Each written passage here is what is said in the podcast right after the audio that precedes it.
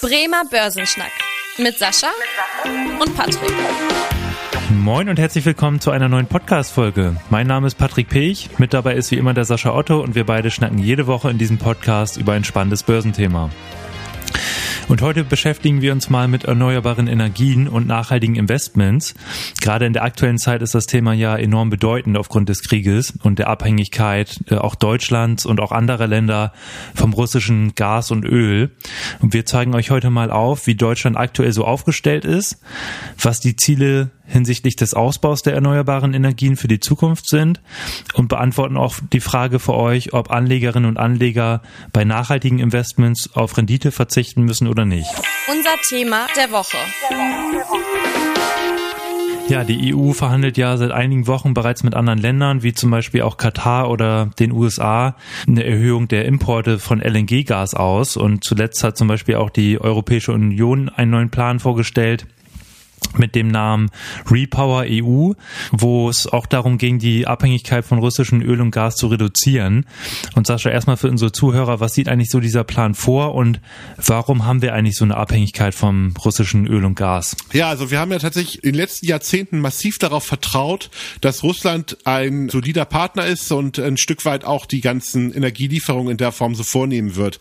Aktuell ist es ja auch noch so, ich bin mal gespannt, wie sich das diese Woche entwickeln wird, aber tatsächlich ist das ja auch der Fall gewesen gewesen. Jetzt hat man natürlich so ein bisschen diese Zwickmühle, dass aufgrund des Ukraine-Krieges man natürlich gerne diese Abhängigkeit durchbrechen möchte und ein Stück weit sagt, zum einen möchte man nicht erpressbar sein gegenüber den russischen Staat oder gegenüber der, der, der russischen Konzerne natürlich auch auf der einen Seite und auf der anderen Seite haben wir ja sowieso den Plan, dass wir uns von, von fossilen Energien trennen würden. Also wir, hm. wir haben diese Abhängigkeit von zu Russland gehabt.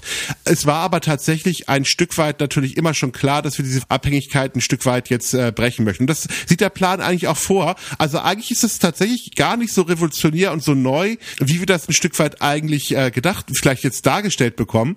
Ähm, der Plan war vorher da. Das Einzige, was sich jetzt massiv ändert, ist die Komponente, die Zeitkomponente, dass man jetzt tatsächlich deutlich schneller sich von russischen Energien loslösen möchte und tatsächlich versucht natürlich auch jetzt mit anderen Staaten so eine Art Überbrückung hinzubekommen, weil von heute auf morgen können wir den Schalter ja nicht umlegen. Na gut, könnte man schon, aber würde natürlich massive Auswirkungen auf unsere Wirtschaft haben, würde natürlich eine ganze Menge Wirtschaftswachstum kosten mhm. und das möchten wir natürlich nicht so gerne und deswegen ist eigentlich dieser Plan eigentlich nur das schneller als das, was wir uns sowieso schon geplant haben. Hm, okay, ja, da hast du auch schon gesagt, dass es äh, auch dieses, äh, diese beiden Aspekte einmal, was man natürlich auch beachten muss, dass ähm, man ja auch nachhaltig agieren möchte. Gerade in der EU hat man ja auch den Plan gefasst, zum Beispiel bis äh, 2030 die Emissionen um 55 Prozent zu senken. Das ist ja auch dieser Plan Fit for 55 und ähm, das macht das natürlich nicht leichter jetzt, dass man da die Abhängigkeit auch von von russischen Lieferungen reduzieren möchte. Da ist ja zum Beispiel in dem Plan ja vorgesehen, dass man vor allem auf anderes Gas zurückgreifen möchte, auf LNG-Gas. Also das soll ja einen großen Teil der russischen Importe ersetzen. Aber auch natürlich erneuerbare Energien, also ähm, Stromerzeugung durch, durch Wind- und äh, Sonnenkraft vor allem natürlich. Das sind ja auch hier in Deutschland die beiden wichtigen erneuerbaren Energien, äh, die wir hier irgendwie generieren können. Und das ist ja auch ein wichtiger Baustein von nachhaltigen Investments. Also gerade wenn Anlegerinnen und Anleger jetzt sich für nachhaltige Investments interessieren, dann ist erneuerbare Energien da ja immer auch ein Thema. Und da kommt ja die Frage auf, Sascha, ist das jetzt äh, irgendwie ein Risiko, da in äh, ausschließlich erneuerbare Energien oder nachhaltige Anlagen zu investieren? Oder würdest du dich da eher breiter aufstellen? Und was für einen Einfluss hat das jetzt auf so ein Portfolio auch mal aus Sicht eines Portfolio-Managers? Also ich persönlich bin niemals ein Freund davon, nur auf eine einzige Karte zu setzen setzen. Also ich bin schon der Meinung, dass es sinnvoll ist, sich sehr breit aufzustellen. Kurzfristig war es sicherlich so, dass erneuerbare Energie tatsächlich jetzt erstmal ein großer Gewinner gewesen ist. Gerade in der Krise sind die Aktien sehr gut gelaufen.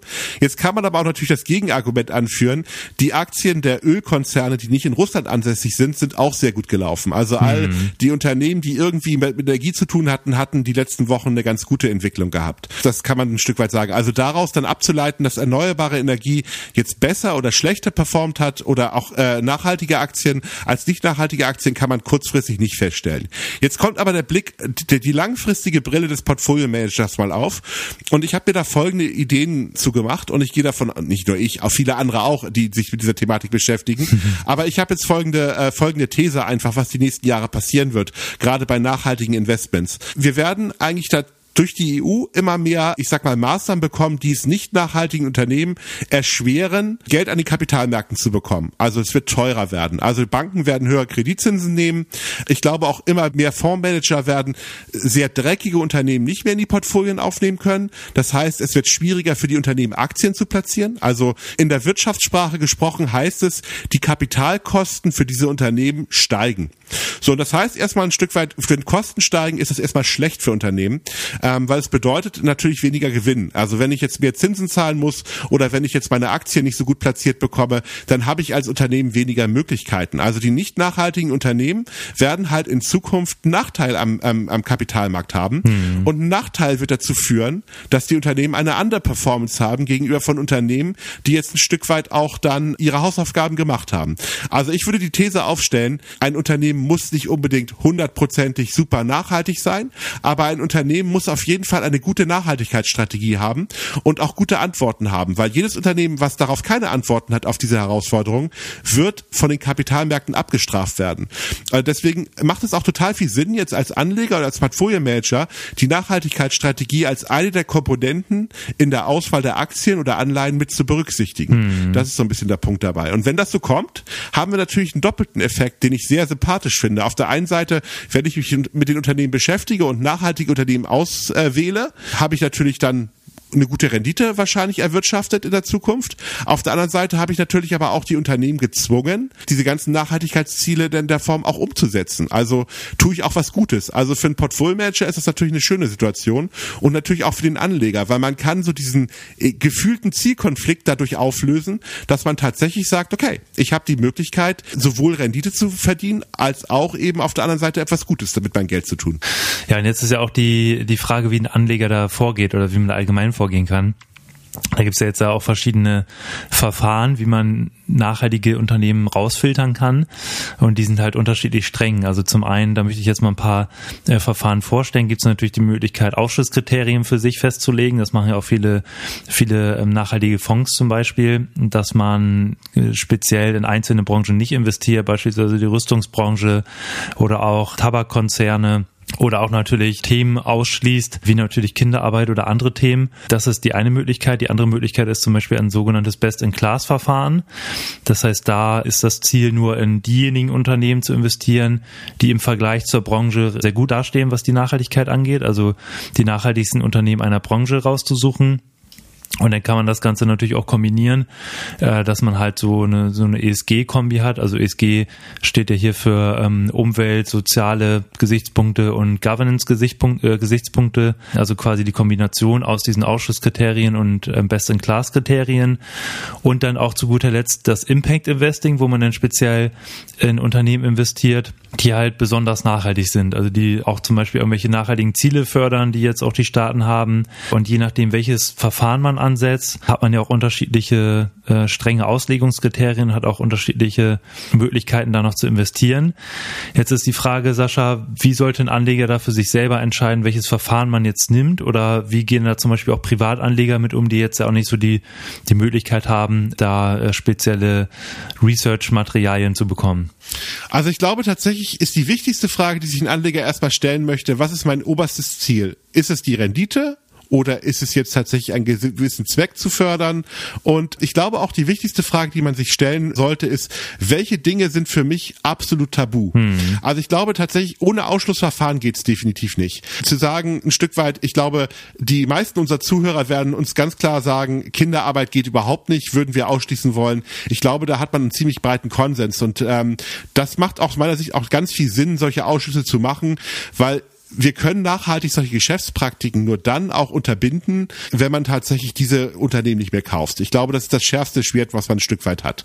Es werden trotzdem immer noch irgendwelche Staaten oder irgendwelche Unternehmen geben, die es trotzdem tun werden. Es wird immer Ausweichmärkte geben. So funktioniert natürlich der Kapitalismus und auch ähm, ein Stück weit der Welthandel, dass das tatsächlich nicht ganz ausschließbar ist. Aber je mehr daran teilnehmen, desto schärfer ist dieses Schwert. Also von der Möglichkeit her. Dann gibt es aber auch bestimmte Branchen, wo man sich sehr genau überlegen sollte, ob man man sie kategorisch ausschließt.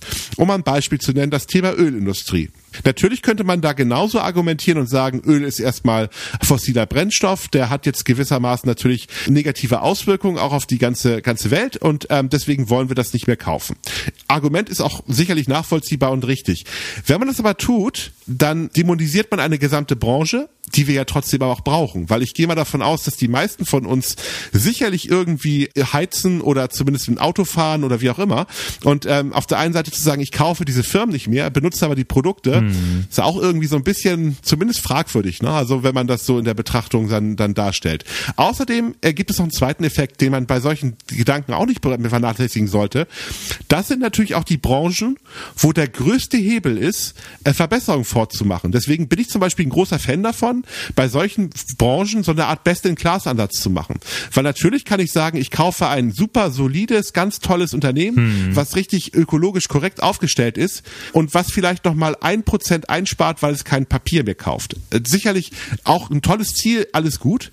Aber wenn ich jetzt zum Beispiel sage, okay, ich habe einen Ölkonzern, der sich anstrengt, zumindest 10, 15, 20 Prozent CO2 zu sparen, ist dieser Impact natürlich groß. Und wenn ich jetzt sage, ich schließe zum Beispiel Ölkonzerne gar nicht aus, sondern ich sage einfach, ich kaufe nur die Ölkonzerne, die glaubhaft in den nächsten Jahren eine ähm, sehr starke und ähm, Reduktion ihres CO2-Bereiches machen, dann incentiviere ich ja auch positives Verhalten und kann damit natürlich sagen, man bringt die Unternehmen dazu, wirklich Anstrengungen zu unternehmen, die ja in der Summe einen viel größeren Effekt haben als bei äh, schon sehr nachhaltig und aufgestellten Unternehmen. Deswegen sollte man sich sowas auch überlegen, wenn mein Ziel zum Beispiel CO2-Reduktion ist, dass man solche Unternehmen, äh, zumindest auch nochmal die guten Unternehmen nicht total, äh, von vornherein bestrafen soll. Das muss man aber selber entscheiden. Aber das ist so eine Idee, die ich da immer so ein bisschen habe, wenn ich mir sowas anschaue. Also dieser Best-in-Class-Ansatz hat natürlich so für mich einen gewissen Charme, weil er diesen Wettbewerbsansatz hat. Also weil er natürlich sagt, so jedes Unternehmen hm. soll bitte einen adäquaten Beitrag leisten und nur die sehr guten Unternehmen finden auch den Weg in die Portfolien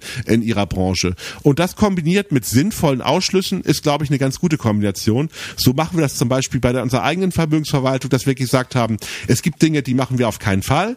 Und für alle anderen Themen gucken wir uns an, dass die Unternehmen auf jeden Fall einen sehr, sehr guten, äh, in ihrer Klasse sehr gut aufgestellt sind. Das ist so die Logik, die wir haben. Und ich glaube, das ist ein guter pragmatischer Ansatz, der jetzt die Möglichkeit bietet, trotzdem gut zu investieren, aber auf der anderen Seite auch die Unternehmen rausfiltert, die jetzt ihre Hausaufgaben noch gar nicht gemacht haben. Okay, ja, sehr interessant. Also da merkt man auch, dass man über das Thema ja sehr lange ähm, auch äh, sprechen kann und da es auch ähm, unterschiedlichste Strategien gibt, Auf jeden die, Fall. die Nachhaltigkeit im Portfolio abzubilden. Also das ist total spannendes Thema auch, ne? Ich würde auch gar nicht mhm. sagen, dass das jetzt die einzige Lösung ist. Mhm. Das ist eine sehr subjektive Entscheidung, die man da fällen kann. Mhm. Und ich kann es auch verstehen, wenn jemand sagt, lieber Sascha, das sehe ich ganz anders als du. vollständig, vollständig verständlich. Ja. Das ist völlig legitim, weil es gibt da nicht dieses Schwarz-Weiß-Denken. Das ist wirklich das Spannende an dem Thema Nachhaltigkeit, dass sich jeder da hinsetzen muss und seine eigenen Gedanken darüber machen muss, was ihm persönlich wichtig ist. Und ja. natürlich kann da auch ein Portfolio-Manager helfen und mit beraten und unterstützen bei dieser Entscheidungsfindung, aber zu fragen, was ist mir wichtig, das muss jeder selber wissen, ja. ganz klar. Sieht man ja auch allein schon, weil du sagst, jeder hat dann äh, unterschiedliche Vorstellungen von allein auch schon auf politischer Ebene. Der hier in Deutschland, dass zum Beispiel das Thema ähm, Atomkraft äh, meistens ja nicht als nachhaltig angesehen wird und auf europäischer Ebene das schon als Weg gesehen wird, um jetzt auch von äh, anderen fossilen Brennstoffen wegzukommen. Also auch da gibt's natürlich auch unterschiedliche Meinungen. Und äh, dann haben wir auch gesagt, wollten wir euch nochmal einen Überblick geben, wie Deutschland jetzt speziell auch aufgestellt ist, was die nachhaltigen Energien angeht.